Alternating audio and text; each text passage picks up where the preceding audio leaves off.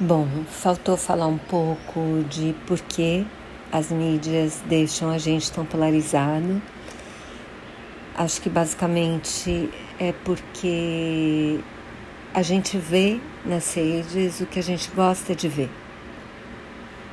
Então, as pessoas que pensam diferente da gente, elas gostam de ver outras coisas e isso vai afastando as pessoas que pensam como a gente das pessoas que não pensam como a gente. E ainda tem os grupos, né? Então, outra coisa que eles falam que é mega hiper assustadora é o efeito das mídias nas pessoas de 10 a 19 anos, que é ainda pior do que o efeito na, nos adultos porque essa coisa de ficar se espelhando no grupo, no que o grupo acha e tal, é, levou a um aumento absurdo do número de casos de ansiedade, depressão e inclusive suicídio. Nas pessoas de 10 a 14 anos, o aumento foi, eles têm as estatísticas no filme, mas o aumento foi de três vezes tanto em ansiedade, depressão quanto suicídio.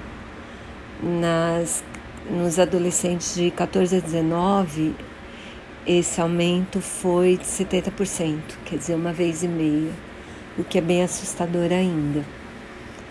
Bom, o que, que dá para fazer? Todos esses essas pessoas que foram entrevistadas, eles acham que é papel dos governos limitar poder das mídias sociais.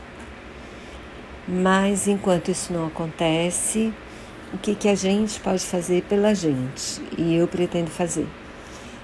É limitar o nosso tempo nas redes sociais, uh, talvez olhar, assim, desviar, quer dizer, procurar seguir pessoas que pensam completamente diferente da gente. E isso mantém a nossa mente um pouco mais aberta para não ficar tanto numa posição só não espalhar notícias que a gente não, que a gente não sabe se são confiáveis ou não, porque e eu pretendo fazer tudo isso, né?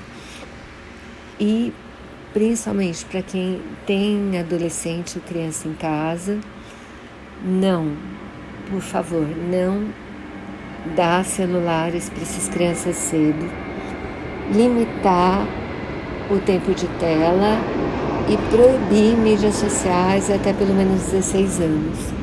Eu acho que são dicas boas. Eu espero que vocês vejam documentários, se puderem me digam no Twitter o que, que vocês acharam do filme. Eu acho que é imperdível mesmo, acho que é essencial.